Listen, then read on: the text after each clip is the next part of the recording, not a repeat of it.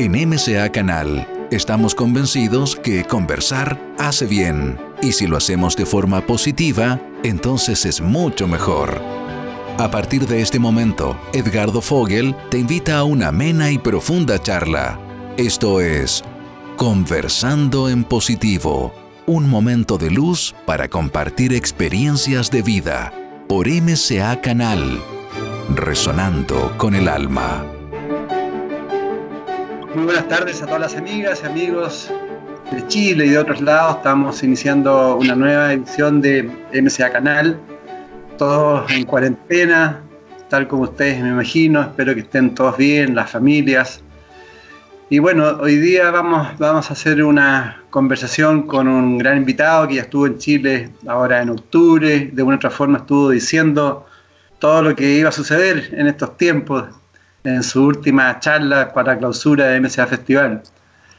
Eh, bueno, él es Miro Carrillo, yo creo que ustedes todos lo conocen, economista ya hace mucho tiempo dedicado a desarrollar conferencias, a hacer estudios sobre todos los temas relacionados a la conciencia. Bienvenido, Emilio, qué rico que estés de nuevo conectado con Chile, bueno, y con muchos más, pero especialmente con Chile. ¿Cómo estás? Hola Edgardo, muy buenas. Pues antes que nada, eh, Muchísimas gracias por facilitar este encuentro, por abrir esta ventana a través del canal MCA y por mi parte encantado, encantado de compartir contigo, encantado de, aunque sea a través de este medio virtual, volvernos a ver después de, aquellos días que vivimos juntos físicamente en Chile. Eh, la cantidad de cosas que han pasado desde entonces, ¿verdad?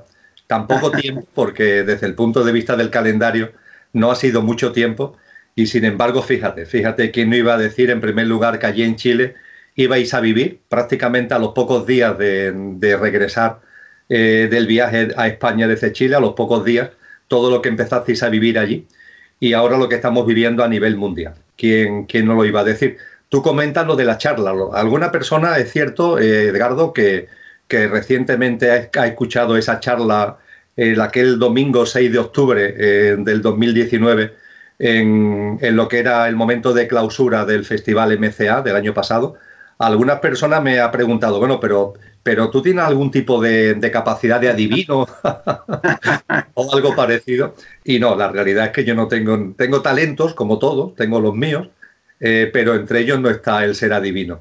Lo que sí es cierto es que yo creo que, que nuestro, en nuestro fondo interno muchos seres humanos percibíamos que la dinámica de la humanidad actual es una dinámica tan, tan loca, es una dinámica donde se ha perdido tanto el norte, donde todo lo que tiene que ver con la ética, con los principios, con los valores, con la conciencia, con la realidad de las cosas, se ha ido tirando por la borda y que llevamos tanto tiempo caminando al borde del precipicio que, que cualquier cosa como esta, aunque no supiéramos exactamente el qué, pero cualquier cosa como esta podía ocurrir en cualquier momento. ¿no?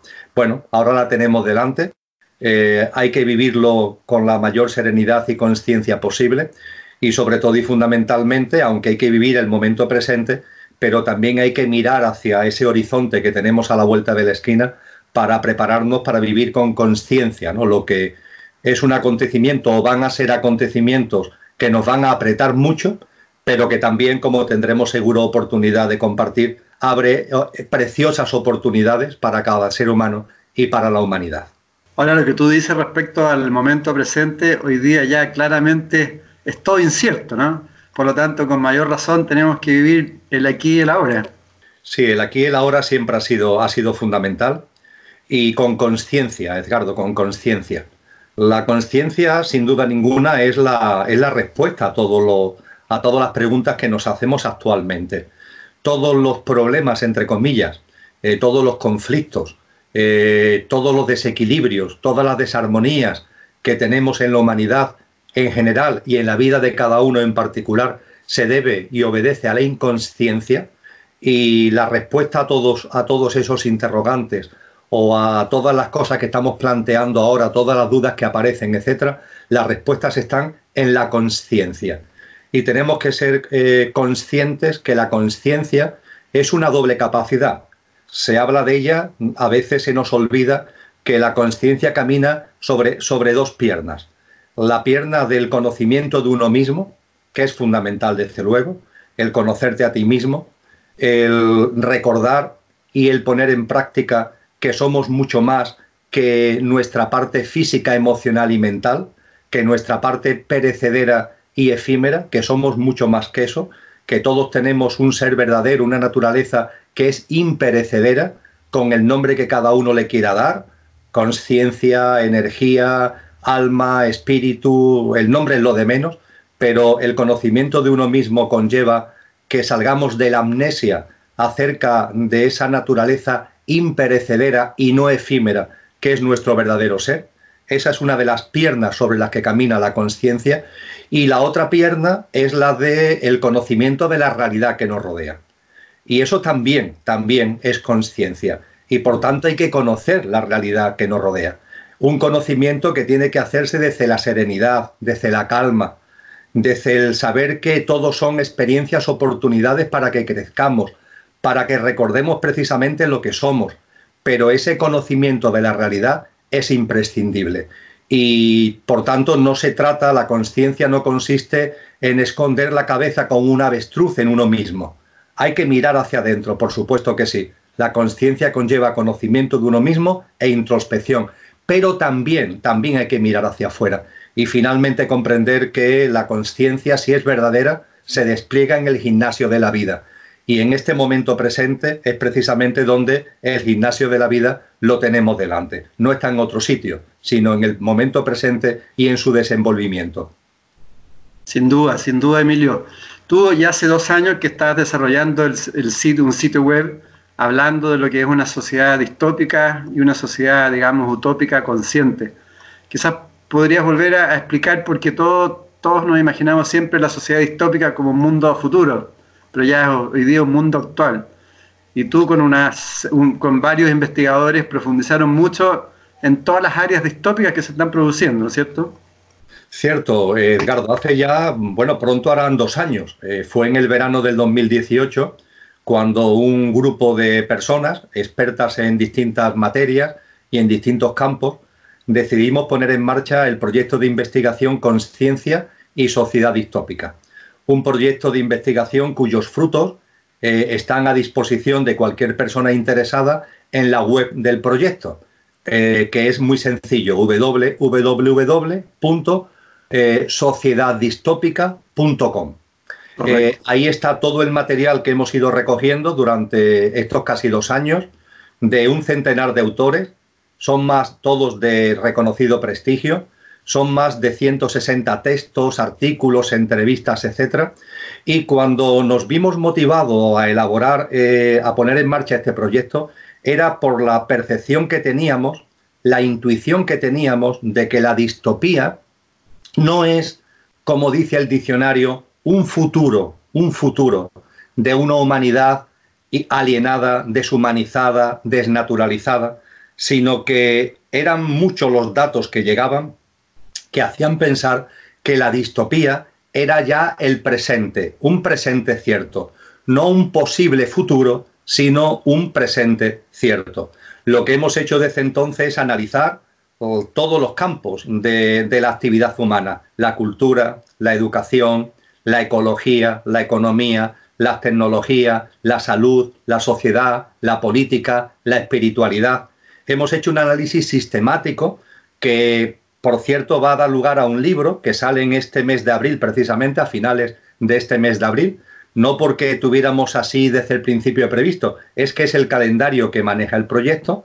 Todo lo que está aconteciendo con el coronavirus eh, ha servido además para plasmar que lo que llevábamos escrito en casi 400 páginas se corresponde con la realidad. De hecho, el libro se cierra con un capítulo último que es el coronavirus, estudio del caso, porque, y es un capítulo de unas 70 páginas donde se, puede percibir que todo lo que hemos ido recogiendo en los capítulos anteriores y en las distintas temáticas que te he comentado, pues casa, casa como un guante con lo que estamos viviendo a propósito de la crisis del coronavirus. Entonces, ese libro es el, el, resultado en estos momentos del proyecto. El proyecto todavía sigue para adelante porque ahora el objetivo es abrir foros de discusión, de coloquio, de participación hasta el año que viene, hasta el año 2021. Las personas que entran en la web, todo lo que es el calendario, las fases, lo van a encontrar a su disposición todo ello. Y lo que es importante, y no me desvío más con relación a lo que tú has planteado, es que cuando se ha hablado hasta ahora de distopía, insisto, se ha planteado como un futuro indeseable. Hoy día, sin embargo, es un presente cierto. Y si esa conclusión la teníamos clara hace un mes, ahora es evidente que es mucho más clara. El coronavirus encaja absolutamente en el contexto de lo que es esa sociedad distópica, de una humanidad que lleva mucho tiempo, como antes compartía, caminando por el filo, por el filo del precipicio. Así es, Emilio. Y bajo tu punto de vista, ¿cuáles son las áreas más distópicas que están de alguna forma provocando esta crisis hoy día en nuestra civilización? Ciertamente, eh, Edgardo, cuando se analiza todo lo que está ocurriendo, eh, uno llega a la conclusión de que no se puede hablar de un área en concreto. Es decir, la distopía no puede ser analizada o sería un error analizarla desde un único campo. Ciertamente podemos ver la distopía que hay eh, actualmente en la salud. Es bastante evidente. La distopía que hay actualmente en la economía. Eh, todos somos conscientes de que una de las consecuencias que va a tener esta crisis del coronavirus es que va a poner en evidencia la desnudez de nuestro sistema económico y financiero.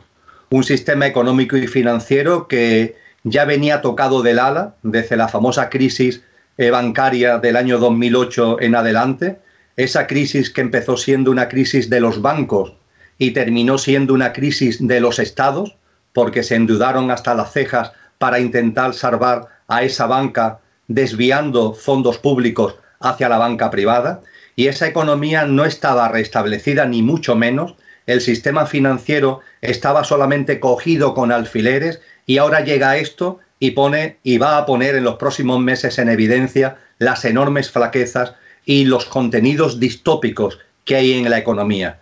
Podíamos hablar de las tecnologías, de una, una, maravilla en sí, como es la revolución científica y tecnológica, pero el uso egoico, egoísta, lucrativo de negocio, de alienación, de distracción que algunos pretenden, intentan y medio consiguen en que se conviertan las tecnologías. Podríamos hablar de la política, ¿no? El vaciamiento de la democracia, la sensación que tenemos los ciudadanos que ya no incidimos en los que realmente toman las decisiones, que los responsables políticos son una especie con casi de marionetas de otros que son los que mandan y no sabemos muy bien eh, quiénes son en realidad. Podríamos hablar, por supuesto, del medio ambiente, de la distopía medioambiental, del daño que estamos haciendo a tantos seres vivos, cómo estamos dañando nuestro propio hábitat de supervivencia. Es decir, podríamos analizar la distopía desde muchos campos distintos, pero para comprender lo que la distopía es, es darnos cuenta que, que afecta a todo, ¿eh? que afecta a todo porque hay un elemento de fondo, porque hay un trasfondo que se hace presente, sea en la economía, sea en la política, sea en las tecnologías o sea en el medio ambiente. Y ese trasfondo eh, que está ahí, que está ahí, y es donde está el núcleo duro de, de lo distópico, es un ser humano que ha olvidado lo que somos, simplemente, que nos hemos deshumanizado. Tenéis en Chile a una persona a la que yo rindo una enorme admiración, que es Gastón Sublet. Gastón Sublet, como otros muchos sabios y sabias, que lo hay, que lo hay en este mundo, este mundo tenemos personajes maravillosos que ha pasado a lo largo de la historia y también está pasando en el presente, hace mucho tiempo que están hablando de esto. Y Gastón Sublet hace mucho tiempo que está hablando de esto. Eh, hablo de Gastón Sublet, ya que estamos, eh, tú estás en Chile, y fue alguien que además tuve oportunidad de conocer su obra en, la estancia de en octubre en Chile y en parte también gracias a ti que incluso hiciste ese interlocutor para tener un, encuentro privado, etcétera. Bueno, pues Gastón Sublet es una voz sabia que junto con otras muchas voces sabias en el mundo nos venían advirtiendo de esto. El trasfondo de la distopía es una humanidad que ha perdido por completo su carácter humano entendiendo por carácter humano lo que antes decíamos, que no somos solamente nuestro mundo físico, emocional y mental, que tenemos una naturaleza divina, que tenemos una dimensión espiritual, que no nos morimos cuando, cuando nuestro cuerpo fallece, que hay más. Y ese más que hay no es una teoría, es algo además que debemos llevar a la práctica cotidiana, a través de una ética, a través de una impecabilidad en lo que hacemos y en lo que decimos, a través de nuestras obras, de nuestras conductas, de nuestros comportamientos, con honestidad, con honradez, con ética.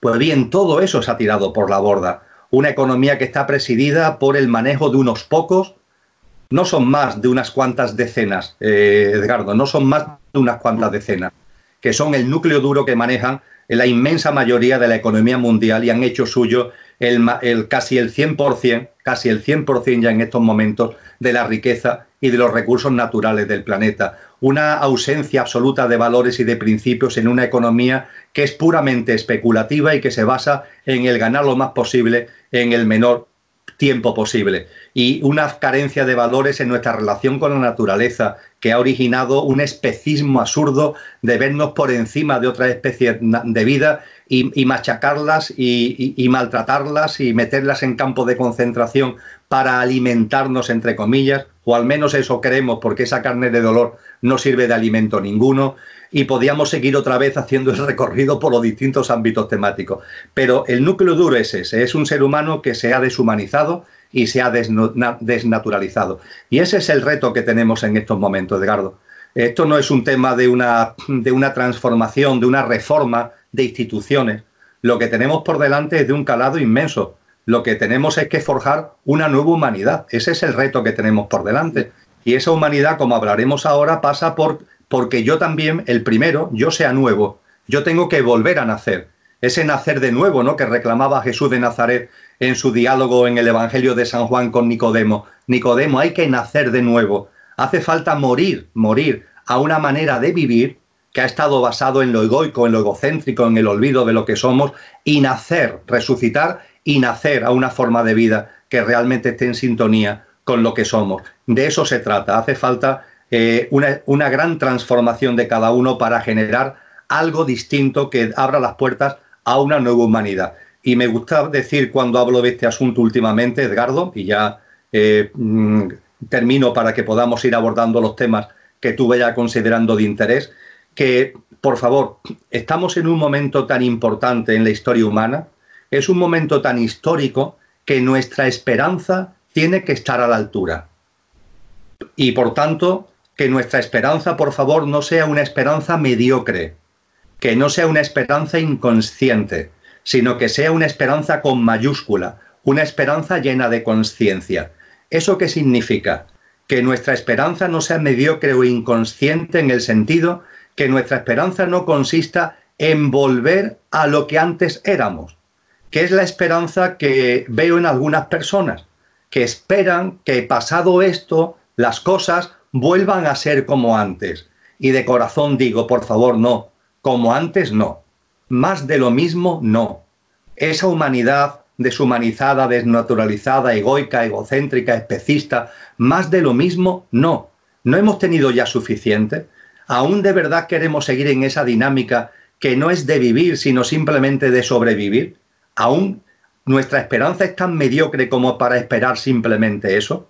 Y mi llamada de corazón es a una esperanza con mayúscula, una esperanza consciente. Y esa esperanza consciente es esperar que después de esto mi vida, la mía, sea distinta, camine por derroteros distintos, más conscientes, más trayendo a la vida cotidiana en mis obras y en mis actos, en mis obras y en mis actos, lo que realmente soy. Porque ya que antes citábamos a Jesús de Nazaret, él dice con claridad, por sus obras, por sus frutos, los conoceréis no por sus palabras, no por sus intenciones, no por sus declaraciones, sino por sus obras. Y esa es la esperanza que tenemos que albergar, la esperanza de que esto sirva para transformarnos cada uno, para resucitar en vida y empezar a vivir de una manera distinta y que el granito de arena que ponemos cada uno, la semilla que pongamos cada uno, sirva para crear, para generar la nueva humanidad que tantos seres humanos llevamos dentro anhelándolo desde nuestro corazón hace ya mucho tiempo, posiblemente desde hace muchas y muchas encarnaciones. Sí, a propósito de eso, Emilio, voy a leer una pregunta que tú hacías también en el blog y le mandaste a tanta gente que te sigue. Tú, tú preguntabas lo siguiente, ¿cómo te relacionas con los demás desde la competencia, el intento de dominio y control y la imposición de tu manera de ver las cosas, o desde la cooperación, la solidaridad, el respeto, la comprensión, la tolerancia y la empatía, haces la pregunta. Y también preguntas, ¿y tus hábitos de acumulación y consumo? ¿Eres austero, comparte lo que tienes y te has dado cuenta de que necesitas poco y lo poco que necesitas lo necesitas poco? ¿O sigues anclado en el acabar, atesorar y consumir ciegamente? Tú eso lo estabas planteando por escrito ya de una forma para que nosotros vayamos visualizando el cambio, ¿no? Efectivamente, son, eh, son ejemplos de lo que supone eh, ese por sus obras los conoceréis. Y son ejemplos de lo que supone nacer a una nueva vida. Eh, por supuesto que podemos seguir, allá el que quiera, en una forma de relación con los demás que se base en lo que hasta ahora ha sido los paradigmas que nos han enseñado desde la inconsciencia. El dominio, el control, la competencia, el, querer, eh, el querer siempre tener la razón, en el querer imponer mis criterios y mis opiniones, etcétera, etcétera. O podemos abrir nuestro corazón y vivir en consonancia con lo que realmente somos y poner en práctica la solidaridad, la cooperación, la compasión, la comprensión, la empatía, el diálogo, la tolerancia, la ternura. Eso está en nuestra mano. Y este momento histórico que estamos viviendo, de verdad, nos debería llevar un acto de conciencia para empezar a dejar atrás todos, todas esas inercias, todas esas contaminaciones egoicas y empezar a relacionarnos con los demás de otra manera. En nuestro estilo de vida, en nuestro ritmo de vida, eh, nuestro ritmo de vida es una locura, ha sido una locura. Ahora que mm. estamos en casa quietos, eh, forzadamente, a lo mejor alguna persona se ha dado cuenta de que nuestra vida se basaba en el culto a la velocidad, en un continuo no tener tiempo para nada, siempre corriendo pero sin saber hacia dónde, siempre corriendo pero sin saber realmente para qué, buscando locamente cosas que cuando medio la alcanzábamos no nos aportaba ni mucho menos la vida plena, feliz y llena a la que nuestro corazón aspira, etcétera, etcétera. Y en esa vida tan alocada, tan ajetreada, basada en el culto a la velocidad, unas prácticas de vida basadas en el atesoramiento, en la acumulación, en el retener, en el poseer, el necesitar mucho y necesitar mucho lo mucho que se necesita. Y hay algo en nuestro interior, que es nuestro verdadero ser, que nos está diciendo con claridad, y yo espero que ahora lo oigamos como no lo hemos oído nunca, con la fuerza que nunca antes hemos oído, que nos está diciendo que necesitamos poco y lo poco que necesitamos lo necesitamos poco.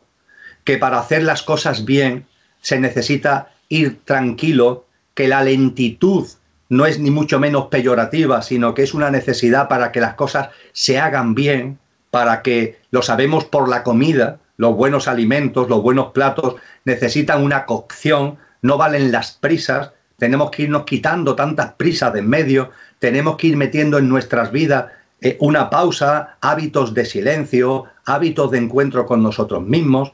Como decía eh, Francisco de Asís, tenemos que aplicarnos el que necesitamos poco y lo poco que necesitamos lo necesitamos poco. Tenemos que darnos cuenta también que nos hemos atado a nosotros mismos porque lo que posees te posee, lo que posees te posee, es otra también otra, otra máxima que también se le atribuye al santo de Asís en la vida práctica, por tanto, en nuestros hábitos de consumo, en, nuestros hábitos de relaciones con los demás, está tan claro el por dónde tenemos que caminar para que esa nueva humanidad se haga realidad. Y por supuesto un campo que para mí es fundamental, el, contacto con la naturaleza, el contacto con la vida, la interconexión con el planeta. Nos hemos olvidado que, pertenecemos y nos integramos en la madre tierra nos hemos olvidado que somos hermanos, quizás los hermanos mayores, lo cual nos da más responsabilidad todavía, pero somos hermanos de todas las formas de vida que hay en este planeta. Y eso lo hemos olvidado por completo. El egoísmo nos ha llevado al especismo, el especismo a mirar a las otras formas de vida por encima del hombro y a creer que están en nuestros servicios para hacer lo que nos dé la gana con ella. Darnos cuenta de que eso es un camino que es de destrucción hacia afuera, pero también es autodestructivo para el ser humano porque tratando así a la vida y a la naturaleza que nos rodea, nos estamos destruyendo a nosotros mismos. En fin, y podríamos seguir, porque eh, son tantos los campos concretos que podríamos abordar, Edgardo, en lo que todo esto se pone de manifiesto, pero desde luego hay un elemento clave, que es el núcleo duro, como antes decíamos. El núcleo duro es darte cuenta de que en ti, en mí, en todos nosotros, hay una dimensión espiritual, hay una dimensión de conciencia, hay una esencia, como a la cual la quiera llamar, que es nuestro verdadero ser. Y ha llegado el momento en que nuestra vida se oriente, se dirija desde ahí y no desde las querencias y los egoísmos de nuestro pequeño yo y de nuestro ego. Esa es la auténtica clave. Ya es momento de desidentificarnos ahí de nuestro cuerpo físico, mental, emocional y, comprender realmente quiénes somos, ¿no? Y, poner eso a nuestro servicio. ¿eh? De que cuando hablamos de, poner en valor lo que realmente somos, eh, no estamos hablando de machacar, ni de maltratar, ni de eliminar lo físico, lo emocional y lo mental, sino que estos componentes que son tan bellos, que son bellísimos, pero que estén dirigidos, que el centro de mando esté en la conciencia y que el centro de mando no esté, como hasta ahora ha venido ocurriendo, en nuestras turbulencias emocionales, en nuestras alteraciones mentales, en todo ese mundo de perturbación emocional y mental en el que nos vemos metidos desde la inconsciencia, por ahí no podemos seguir, porque vivir así es como eh, aquí en España, no sé si también en Chile, Edgardo, eh, cuando hay ferias, eh, cuando hay ferias, se instalan atracciones. También los hay en los parques de atracciones. Y hay una atracción que son los coches locos.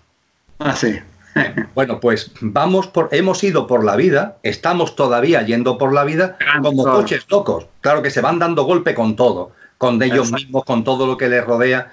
Así, así venimos sobreviviendo, porque esa forma de vida no es vivir, eso es sobrevivir. Así venimos eh, sobreviviendo.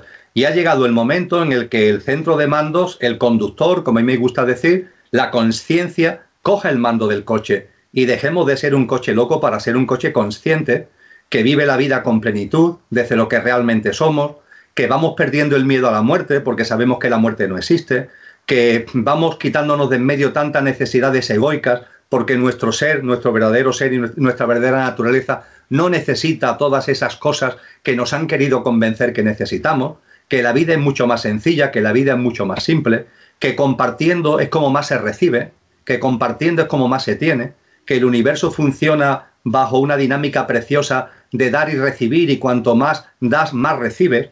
Eh, sin embargo, nos han educado en el paradigma del atesoramiento, de la acumulación, del egoísmo, y así no se consigue absolutamente nada. En definitiva, eh, no se trata ahora, Edgardo, de hacer nada que no tendríamos que haber hecho antes. Y no se trata de hacer nada que no esté más que dicho ya antes. Porque todo lo que aquí estamos compartiendo y podríamos seguir hablando y, exponiendo otras muchas cosas, todo eso ya ha sido expuesto, todo eso ya ha sido legado eh, por la sabiduría, por los conocimientos de sabios y de sabias a lo largo de la historia de la humanidad. De lo que se trata ahora es que ya de una vez, de una vez, lo pongamos en marcha.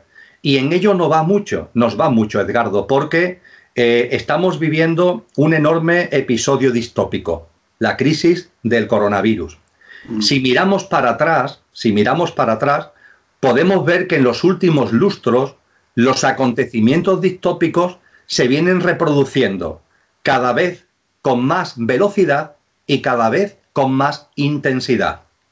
Arrancamos el siglo con el famoso tema de las Torres Gemelas, con todo lo que ello conllevó.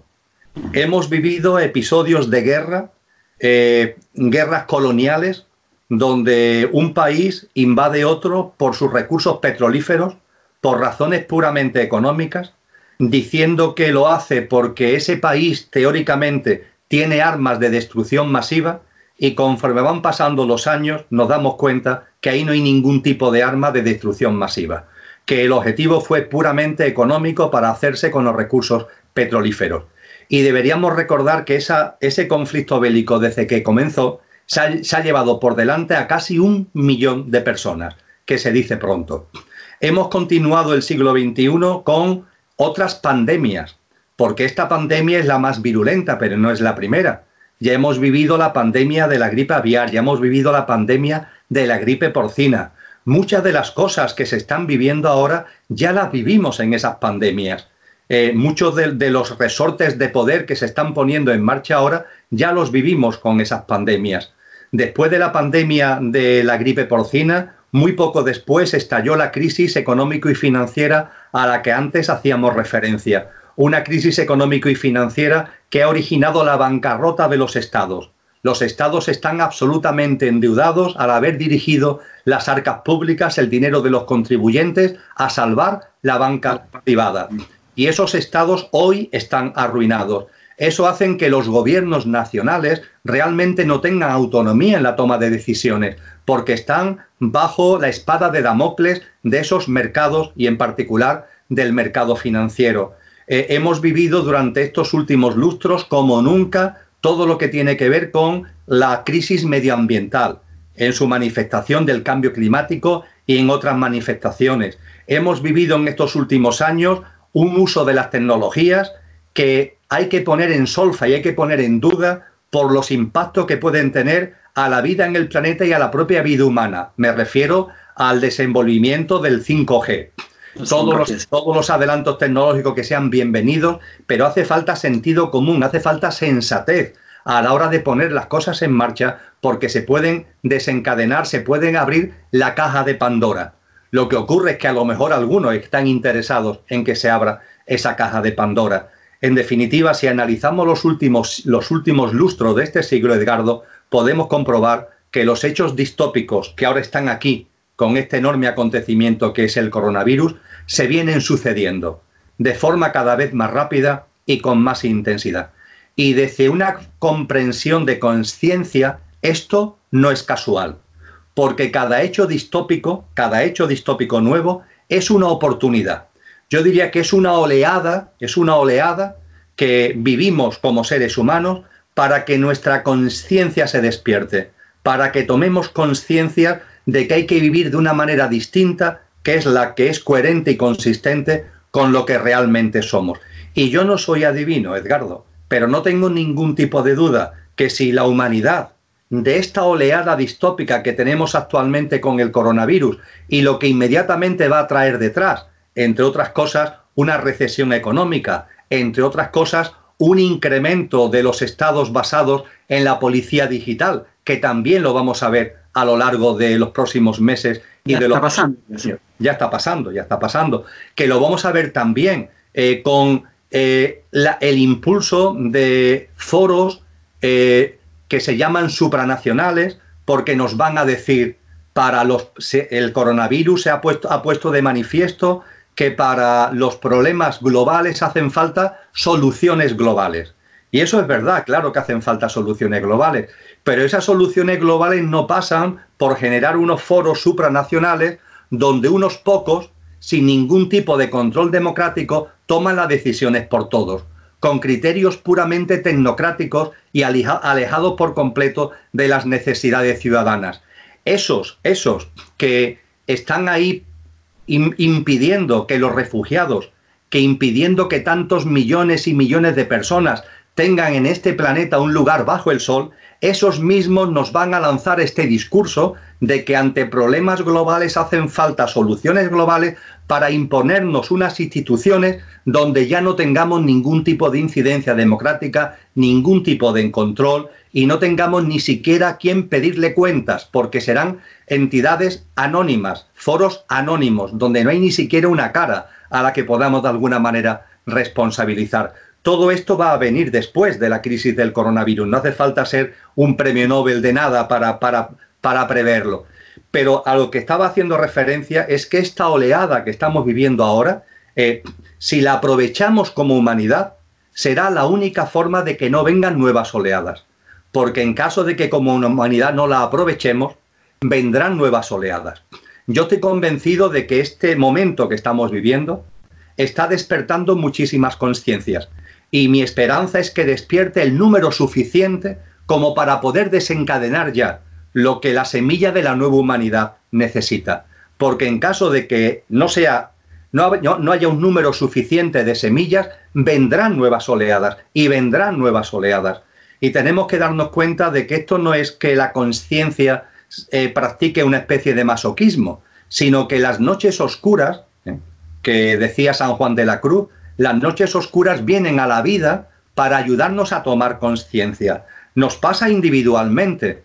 ¿Cuántas personas que nos están escuchando en este vídeo no empezaron a tomar conciencia y a salir de la alineación y de una vida inconsciente debido a una noche oscura, debido al fallecimiento de un ser querido, debido a una enfermedad, debido a una ruptura traumática de pareja. Ese tipo de acontecimientos convulsionan y nos sacan de la distracción alienante, del entretenimiento lelo, del olvido, nos ayudan a salir de la inconsciencia. Pues bien, lo que ocurre a nivel eh, individual ocurre a nivel colectivo. Y estas oleadas a las que yo hago referencia son noches oscuras que llegan a la humanidad para que tomemos conciencia desde el punto de vista colectivo que significa una toma de conciencia de cada uno, una autotransformación de cada uno y tú pones tu grano de arena a ese paso adelante desde lo colectivo y desde eh, la perspectiva de toda la humanidad.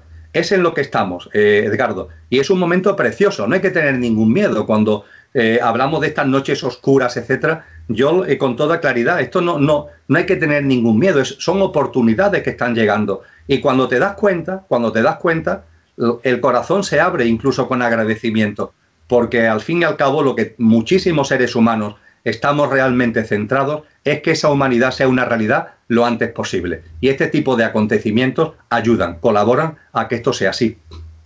Así es, Emilio, y bajo ese punto de vista, tú con todos los estudios que has desarrollado, con los libros y las últimas conferencias que te he escuchado, tú eres un estudioso del aspecto de las distintas civilizaciones y tú has planteado en las últimas conferencias que estamos mutando de civilización de una a otra. ¿Es así? ¿Qué, está sucediendo en, bajo ese prisma? Mm. Efectivamente, Edgardo, eh, es un tema que a más de una persona que nos escuche le puede parecer algo extravagante o algo raro, pero hay una sabiduría eh, profunda eh, que viene de la noche de los tiempos, y que se ha ido materializando y configurando a lo largo de la historia de la humanidad, que nos cuenta otra historia de la humanidad. No la historia oficial, sino que nos cuenta otra historia. Y nos cuenta que antes de esta humanidad hubo otras humanidades. Y no solamente eso, sino que cada humanidad tiene una función, cada humanidad tiene un papel. Eh, como telón de fondo de todo ello está la configuración del ser humano. El ser humano tiene una constitución. Dice el cristianismo que somos eh, cuerpo, alma y espíritu. Pues bien, la sabiduría profunda eh, mm, escarba un poquito más, ahonda un poquito más. Y lo que nos dicen que los seres humanos hay siete grandes componentes. Tenemos un cuerpo físico, este, el cuerpo físico denso. Tenemos un cuerpo etérico o energético, que es el que, por ejemplo, cuando se coloca una aguja de acupuntura en la epidermis, se está poniendo la aguja de acupuntura en el cuerpo físico, pero se está incidiendo en lo energético y en lo etérico que hay en el ser humano. O ese cuerpo etérico energético que se pone de manifiesto en los chakras, o ese cuerpo etérico y, energético que se pone eh, de manifiesto en prácticas como el Reiki. Tenemos un cuerpo físico, tenemos un cuerpo etérico, tenemos un mundo emocional, tenemos un mundo mental ligado a la mente concreta, que es la que sirve para las cosas de todos los días, para nuestra vida cotidiana, por eso se llama concreta.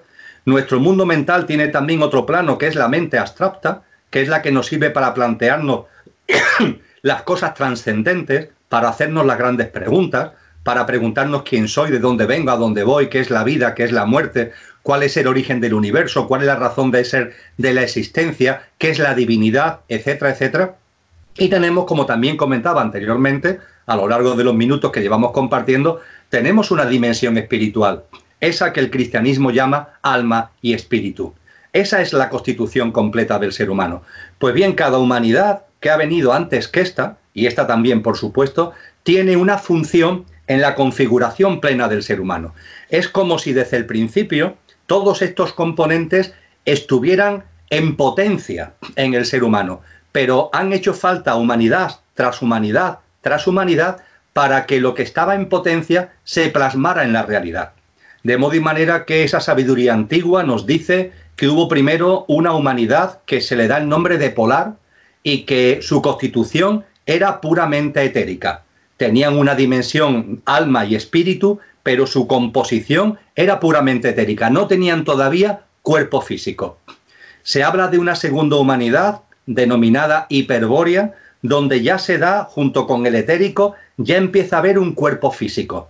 Todavía se dice que era un cuerpo físico sin estructura ósea, cartilaginoso, que todavía no tenía la presencia de lo que hoy llamamos un cuerpo físico, pero ya hay una presencia física. Esa fue la labor de la raza hiperbórea, el que ya junto con el etérico que venía de la polar apareciera el componente físico. Después vino Lemuria. Lemuria fue una humanidad que recoge lo que viene de las anteriores, lo etérico, lo físico, fortalece lo físico, le da ya una envergadura y una densidad. Eso provoca que aparezca a mitad de Lemuria la división de sexo, la división sexual, y junto con lo físico desarrolla lo emocional. De tal forma que Lemuria, junto con la dimensión alma y espíritu, en lo que es el componente efímero apariencia, tiene ya un mundo, tiene ya un componente etérico, tiene un componente físico y tiene un componente emocional. Y le deja a la siguiente humanidad la semilla de la mente concreta, porque todavía el campo mental no estaba desarrollado en Lemuria. Viene después la siguiente humanidad, la siguiente humanidad fue la Atlántida. Los atlantes tenían, gracias a las humanidades anteriores, cuerpo etérico, cuerpo físico, mundo emocional y recogen la semilla de la mente concreta y la desarrollan plenamente. Y dejan para la siguiente humanidad el desarrollo de la mente abstracta, esa capacidad mental que tiene que ver ya con lo trascendente. Esa quinta humanidad, la polar, la hiperbórea, la lemur, la atlante, esa nueva humanidad, esa quinta humanidad, somos nosotros. Nosotros, tú, yo, hemos recogido todo lo que nos han dejado como legado el resto de humanidades. Tenemos un cuerpo etérico, tenemos un cuerpo físico, tenemos un mundo emocional, tenemos una mente concreta y hemos recibido la semilla de la mente abstracta. Y esa semilla de la mente abstracta, la humanidad en el momento actual, esta quinta humanidad en el momento actual, ya la ha desarrollado.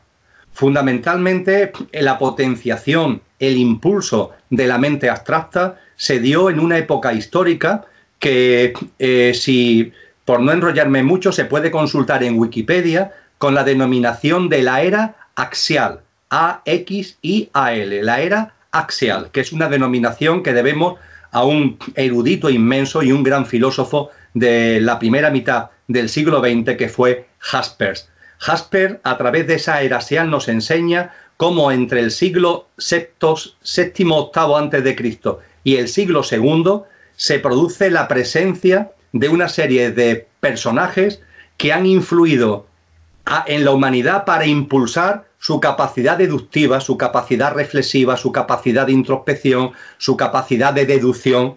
Ahí tenemos a Osea, ahí tenemos a Buda, ahí tenemos a Confucio, ahí tenemos a Pitágoras, ahí tenemos a Platón, ahí tenemos a los, a los, eh, a los profetas hebreos, ahí tenemos a Zoroastro y un largo etcétera escuelas de misterio en China, escuelas de misterio en Grecia, escuelas de misterio en el antiguo Egipto, tenemos eh, el desarrollo de lo que fueron los principios herméticos, las escuelas de los misterios eluisinos, todo eso, todo eso hace que la humanidad, de tener un razonamiento donde la mente abstracta no estaba todavía desplegada y era muy mitológico, simbólico, a partir de estos grandes personajes aparece ya un tipo de razonamiento distinto, donde la mente abstracta, lo trascendente, la, deducción, la introspección, etcétera, etcétera, la reflexión profunda empieza a aparecer en nuestra vida.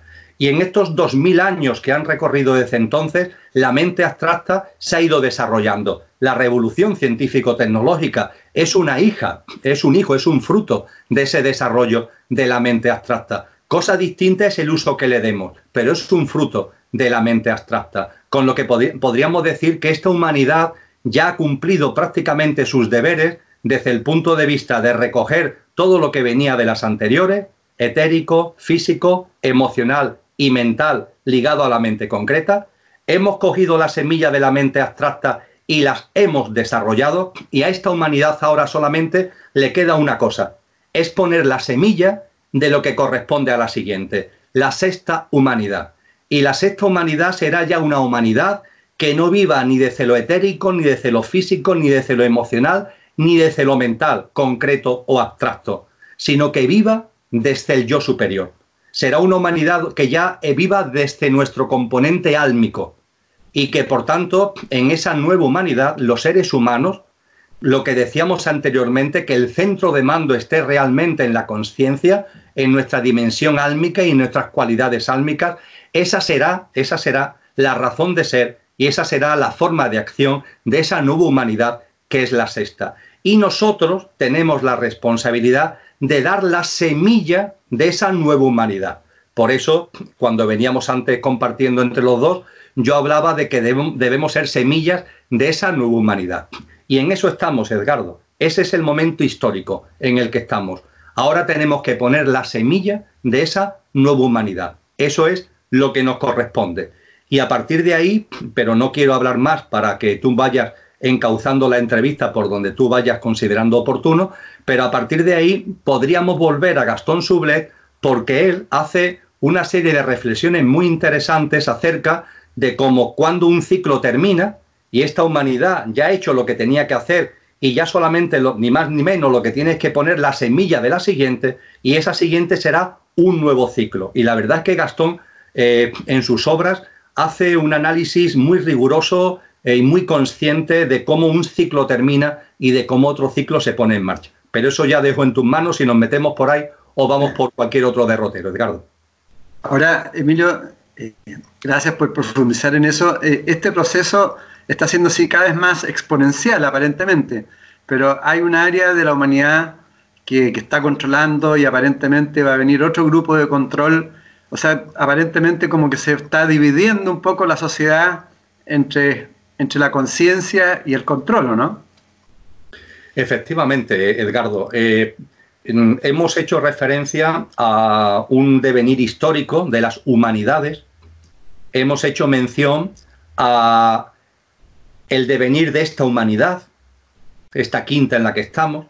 Hemos hecho mención a una época, la era axial, donde hay unos personajes insignes que potencian, desarrollan la mente abstracta para que esta humanidad cumpliera con esa misión que tenía. Y a, alguna persona quizá le haya sorprendido que no haya puesto un nombre encima de la mesa, que es Jesús de Nazaret. Lo he mencionado anteriormente, cuando hablábamos de por sus obras los conoceréis, pongamos por caso. Pero cuando he hecho esta relación donde he citado a Buda o a Loseo, a Confucio, a Pitágoras, a Platón, etcétera, etcétera, no he citado a Jesús. ¿Por qué? Porque Jesús es quien cierra el proceso y abre el nuevo. Es decir, Jesús, de su, de su configuración consciencial, yo creo que nadie tiene duda, fue un maestro en el sentido más absoluto y completo del término. Jesús fue el anunciador de que esto ya, lo que teníamos que hacer ya estaba hecho y que lo que correspondía ya a la humanidad era poner la semilla de la siguiente. Y él vino a anunciar y lo anunció hace ni más ni menos que dos mil años, que a nosotros nos pueden parecer mucho. Es verdad que en procesos históricos no es ni mucho menos tanto, pero él, anunció hace dos mil años el final de esta generación. El final de esta generación que es el final de la actual humanidad, el final de un ciclo, el final de una humanidad para dar paso a una nueva humanidad. Es por eso por lo que él dice, y es una frase muy dura, que pocos cristianos entienden, que Él no ha venido a traer la paz, yo he venido a traer la espada, porque Él nos habla de que va a haber un corte. Y ese corte es muy simple de entender, Edgardo. Lo digo con la mayor compasión, con el mayor amor y con un anhelo profundo de que el mayor número de almas posibles formemos partes de la nueva humanidad. Seamos semilla y seamos a su vez componentes activos de la nueva humanidad. Pero hay que tener en cuenta que rige el libre albedrío y que esto no puede ser una obligación. Jesús habla de nuestra alma en el capítulo 25 de Mateos, habla de nuestra alma como una lámpara de aceite. Una lámpara de aceite que vamos llenando por la, por, en la cadena de vida, de reencarnaciones, la vamos llenando de aceite y ese aceite es la conciencia. Nuestra alma va creciendo en autoconciencia, por las experiencias vividas vida tras vida, vida tras vida.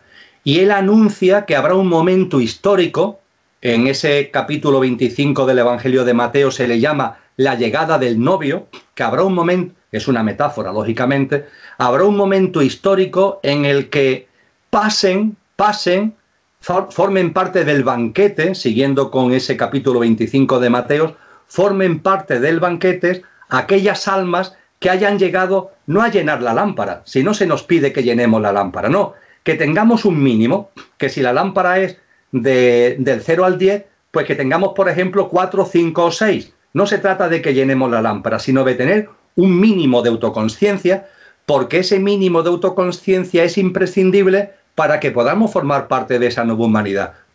Tenemos que tener en cuenta que estamos hablando de una humanidad que vive ya desde su yo superior, que vive desde su dimensión álmica. Y para que eso sea posible, hace falta que nuestra alma se haya desarrollado en autoconciencia. Y si el nivel de la lámpara de aceite no es el mínimo requerido, pues no se puede formar parte de esa humanidad. Los acontecimientos que estamos viviendo ahora, al hilo de lo que compartíamos hace unos minutos, tienen que ver con esto. Estas oleadas distópicas sirven para que cada vez más personas, como esa rana que está metida en un recipiente de agua, que eh, si se va calentando poco a poco, poco a poco, poco a poco, ¿qué pasa? Que la rana termina hervida. En cambio, si se le dan calentones, la rana se da cuenta y salta. Es como si despertara en conciencia, ¿verdad? Bueno, pues estas oleadas distópicas son como calentones que sirven para que saltemos, para que nos demos cuenta, para que empecemos a vivir de otra manera. Y al vivir de otra manera, incorporar a nuestra lámpara de aceite la autoconsciencia necesaria para ser semillas y formar parte de esa nueva humanidad. Esto es lo que anuncia Jesús de Nazaret. Y Jesús de Nazaret, al decir que he venido eh, a traer la espada y no la guerra, él dice, eh, he venido a traer la, espada y no la paz, perdón, he venido a traer la espada y no la paz. En esa misma frase, él dice, he venido a separar al padre de su hijo. He venido a separar a la nuera de su suegra. Y más adelante, en ese capítulo no en el 25 de Mateo, sino en el 24, cuando habla del final de esta generación, de los momentos ya de, conclusión de esta civilización, él dice que dos mujeres estarán en el molino, una seguirá estando y otra dejará de estar.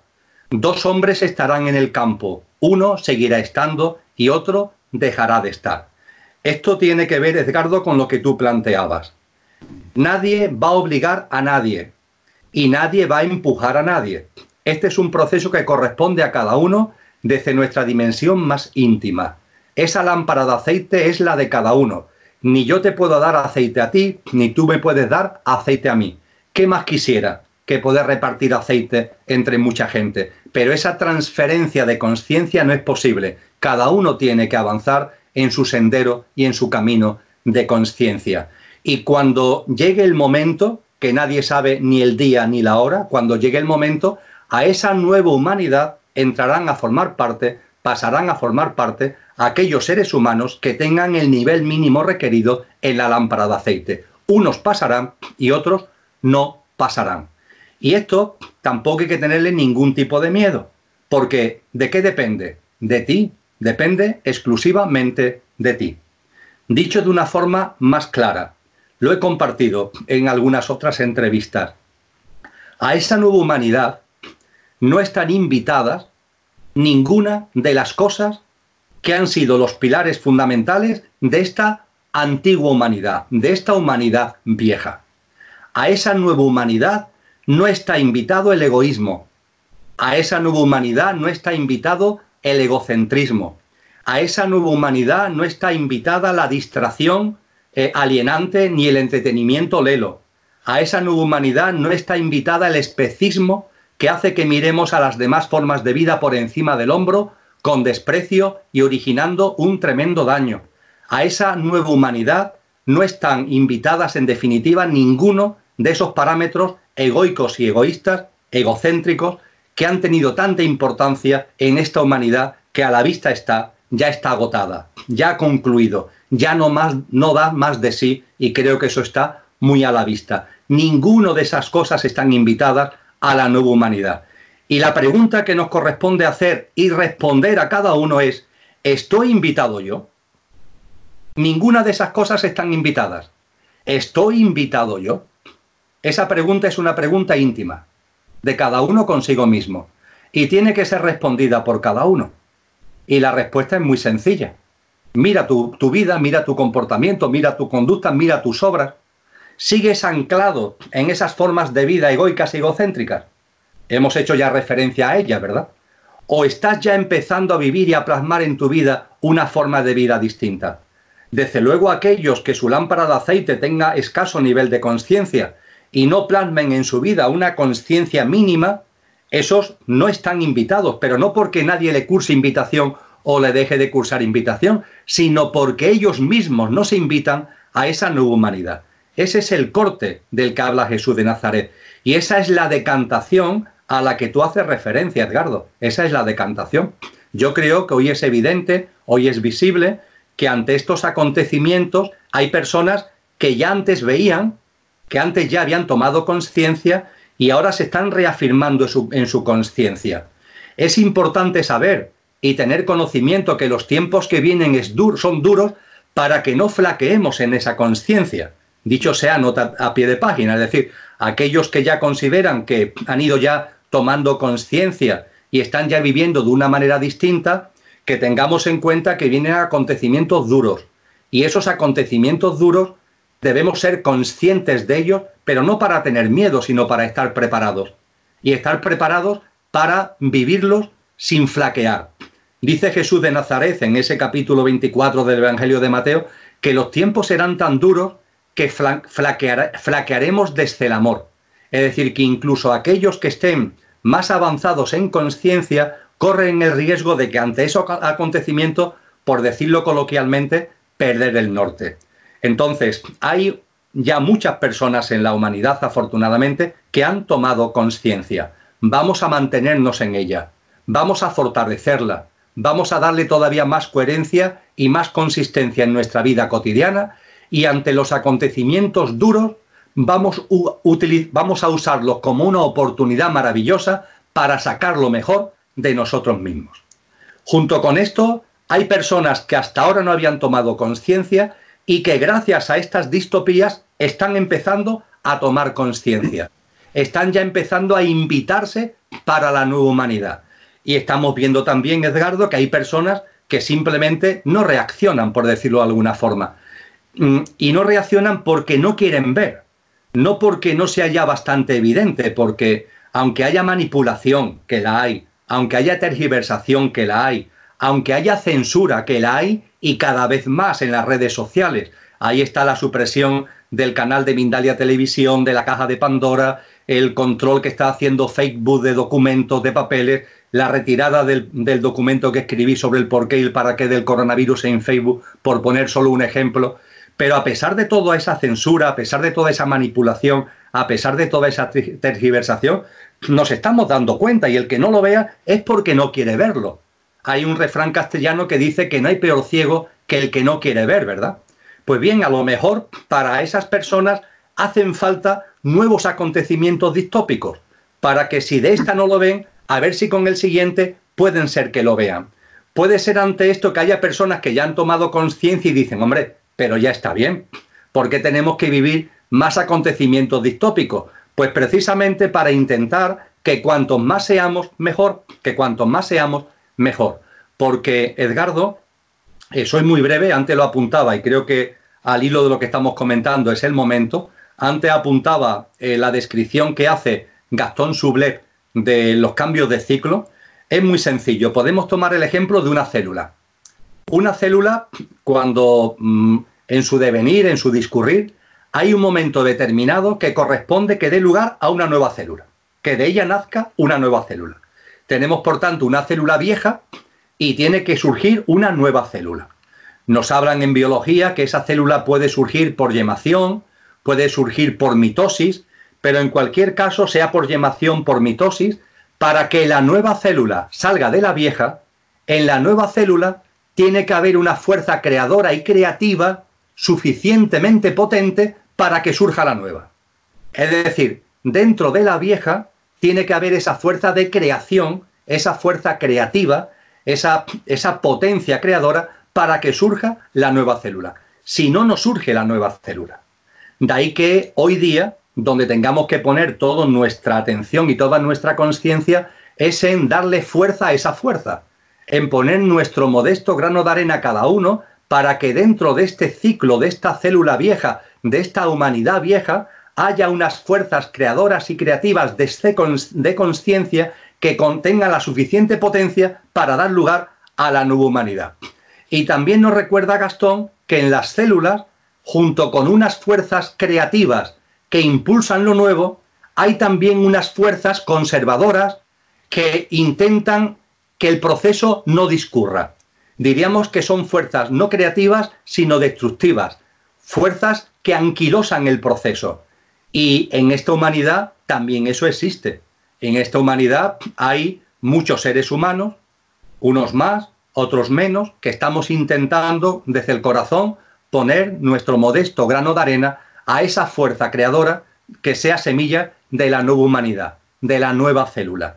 Pero podemos percibir también que hay otros componentes dentro de esta humanidad que no están orientados en ese sentido, sino en el sentido contrario, que no quieren que esto cambie, que no quiere que esto sea distinto, que lo que quieren es conservar, anquilosar, porque tienen intereses, porque tienen privilegios, porque tienen poder, porque tienen dominio en esta humanidad.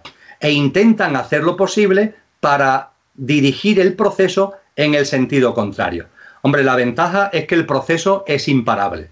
El proceso es imparable absolutamente, la evolución en conciencia de la humanidad no se puede parar, en eso tenemos que estar absolutamente tranquilos, pero sí es verdad que se puede retardar. Y para que se retarde lo menos posible, lo que está en nuestra mano es que las fuerzas creativas tengan cada vez más potencia. Conforme más seamos, conforme más potente sea la conciencia de cada cual, conforme más coherentes seamos en nuestra vida cotidiana haciendo esto realidad, antes, antes se dará el surgimiento de la nueva célula y por tanto no serán necesarios nuevos acontecimientos distópicos para que la nueva humanidad sea una realidad. Si esas fuerzas creativas y creadoras nos cuesta trabajo, nos cuesta trabajo, eh, vamos lento, pues bueno, este proceso, el parto, el parto, también es el ejemplo que se ha puesto por algunos maestros espirituales, el parto se hará más largo y también más doloroso. Pero todo esto tenemos que vivirlo con la enorme tranquilidad y serenidad de que vamos encaminados a una nueva humanidad, que esa nueva humanidad es imparable, que esa nueva humanidad va a llegar y que en esa humanidad va a estar todos los que quieran estar. Vamos a estar invitados, todos aquellos que nos autoinvitemos de la forma y manera que comentaba hace unos minutos. Muy potente ¿eh? todo lo que estás diciendo. Estamos viviendo una época increíble, parece una película de ciencia ficción, pero es una realidad lo que estamos viviendo también. Anunciada, Edgardo, anunciada por tantos maestros desde el budismo, desde el hinduismo, desde la religión islámica, desde el cristianismo, por los mayas, eh, por las culturas indígenas norteamericanas, por los aborígenes australianos, por los abasis de Etiopía, etcétera, etcétera, etcétera. Anunciada, más que anunciada.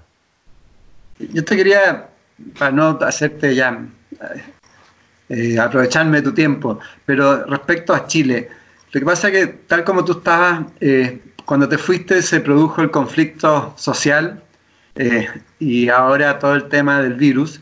Y ya muchas personas de alguna forma están pensando en seguir el conflicto terminado el virus. Entonces, mi pregunta, o, qué podrías tú transmitir a las personas y a la sociedad en general de, seguir como enrollado en, la división, en la dualidad, más con tu experiencia que, que tu experiencia como político también y todo lo que ha sucedido en España cómo se puede ir logrando un poco esa, unidad y no seguir en el resentimiento, en la división. Bien.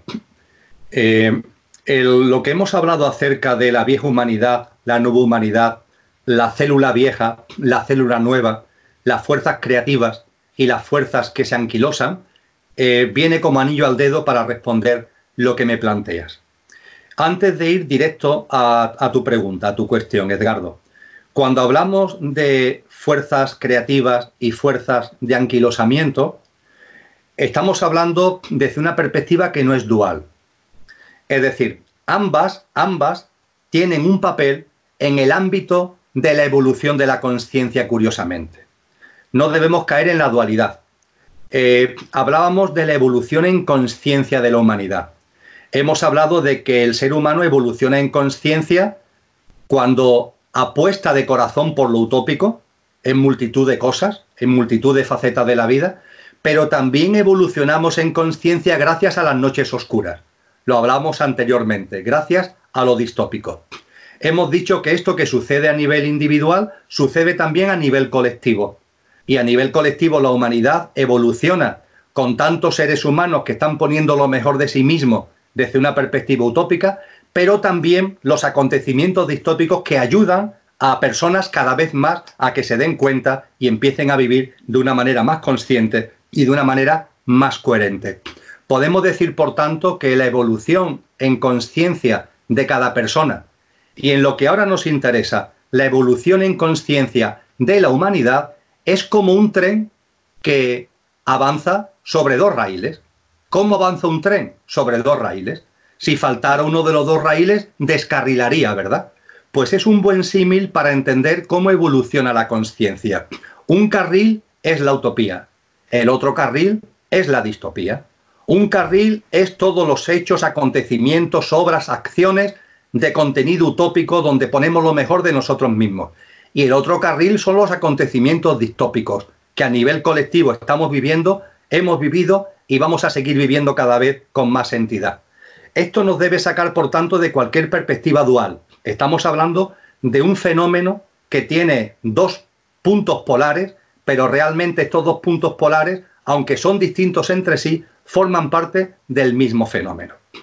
En este contexto hemos dicho que esos elementos creadores y esos elementos de anquilosamiento, que tienen que ver también con lo utópico y con lo distópico, esos componentes, lo que corresponde por parte de los que de corazón queremos ser semillas de esa nueva humanidad, ¿qué es? hemos dicho que se trata de aportar fuerza a las fuerzas creativas, de aportar nuestra semilla a las fuerzas creadoras, ¿verdad? No hemos dicho, no hemos hablado de luchar contra los que están por el anquilosamiento.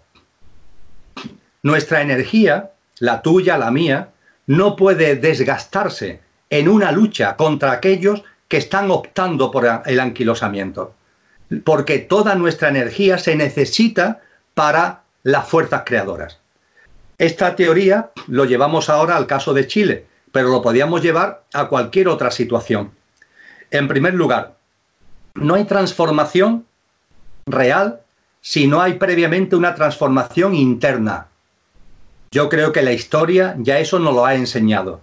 Hemos intentado muchas revoluciones desde afuera, pero la auténtica reevolución, la palabra es preciosa, reevolución, la auténtica revolución será posible cuando primero haya una transformación interna en cada uno de nosotros.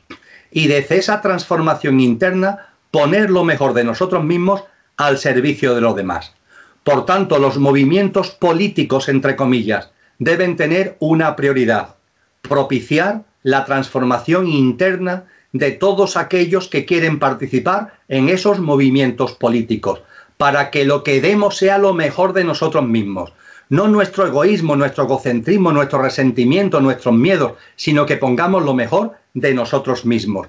Y no sea un, movimiento inconsciente de acción-reacción y, y de lucha-confrontación, sino que sea un movimiento consciente donde aportemos los grandes valores, los grandes principios que están en nuestro verdadero ser. Esta debe ser una característica de los movimientos políticos, de configuración de esa nueva humanidad. Igualmente esos movimientos políticos deben estar centrados, además de la propia autotransformación, como he dicho, deben estar centrados en no luchar contra lo viejo, sino en crear lo nuevo. Y ahí, Edgardo, tenemos muchísima tarea por delante. No consiste ni en luchar con lo viejo, ni en reformar lo viejo. Eso ya no tiene solución es como una casa derruida. Eh, gastar dinero en intentar poner otra vez en pie esa casa derruida es absurdo. Esa casa lo que tenemos que dejar es que se demuela, que se caiga sola, porque se está cayendo sola. Pero claro, además, viendo que eso se está cayendo solo y no luchando contra eso, ni gastando energía contra eso, ni reformando eso, aquí no hay que hacer ninguna reforma, Lo que hay que hacer es crear algo que sea absolutamente nuevo, radicalmente nuevo. Y eso exige una comprensión de la vida tan distinta que percibo que todavía estamos como en pañales, Edgardo. Todavía estamos como en pañales. Es necesario avanzar un poquito más en nuestra autotransformación y hace falta, es imprescindible que abramos foros de coloquio, de diálogo desde el corazón y desde la conciencia para ir configurando esas nuevas estructuras, para ir configurando esas nuevas dinámicas sociales que sirvan para crear lo nuevo. Y en esas nuevas dinámicas sociales, lo que sí va a ser imprescindible, y con esto eh, termino y podemos seguir en la medida que tú consideres oportuno, va a ser imprescindible la, la disidencia, Edgardo, la disidencia. La disidencia no es la lucha contra, es la disidencia. La disidencia significa que de ese sistema que se está cayendo nos tenemos que desconectar. Hace falta una desconexión profunda. Y tenemos que reconocer que ese sistema que se está cayendo todavía nos influye en exceso. Todavía es como un canto de sirena que a Ulises y a su tripulación lo sigue atrayendo. Y queremos reformarla o queremos luchar contra ella. Uf, uf, hay que desconectar. Es necesario una desconexión. Es necesario una desconexión de la manipulación, de esos medios de comunicación que no informan la verdad, sino que informan la mentira y con unos intereses muy concretos. Hace falta la desconexión a una forma de hacer política que tiene que ver con el viejo mundo y que ya no tiene que ver con nuestro mundo, el que queremos crear todo el sistema de partidos políticos, todo el tema de divisiones, todo, todo, todo eso, todo eso. El propio sistema se lo está cargando, pero es que nosotros no tenemos que apostar por eso, tenemos que buscar fórmulas de participación. Tenemos tecnología hoy que antes no teníamos a nuestra disposición, por ejemplo, para buscar eh, foros de diálogo, puntos de encuentro, puntos de conexión, de debate, de interlocución, que no correspondan con este sistema antiguo, que, que no tiene ningún sentido. Hay que tener en cuenta que la democracia, cuando surge en Grecia, surge del ágora, surge del ágora en la polis, donde los ciudadanos se reunían y hablaban y tomaban las decisiones en colectivo. Ese es el origen de la democracia. Posteriormente, cuando hemos hablado de democracia, esta democracia liberal, parlamentaria, que hemos tenido desde el siglo XIX, esto ya no ha sido así. Es una democracia donde le hemos dado nuestro poder a otros, que son nuestros representantes, eso no funcionaba así en la democracia griega, porque eso en sí no es verdadera democracia. Damos nuestro poder a unos representantes, esos representantes se invisten con el poder que nosotros les damos, dicen que nos representan, pero a su vez están al servicio de otros intereses. O son eh, representantes que están todavía en una dinámica egoica y egocéntrica y que cuando tienen un poder, cuando tienen un estatus, cuando tienen un cargo público, sobre todo y fundamentalmente lo aprovechan para ellos y para los suyos y se olvidan de aquellos que han hecho posible que estén en esos puestos.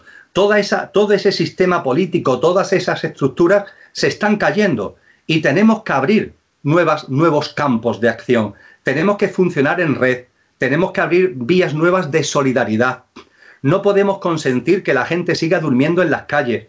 No podemos consentir que, haya, que siga habiendo personas que viven en la indigencia, que haya personas que siguen muriendo en nuestras ciudades y en el mundo por enfermedades que la medicina ya sobradamente sabe cómo tratarla y sabe cómo sanarla. Tenemos tanta tarea inmediata y directa por delante para ir generando lo nuevo y no perder el tiempo ni en la lucha ni en la reforma de lo que ya no tiene solución.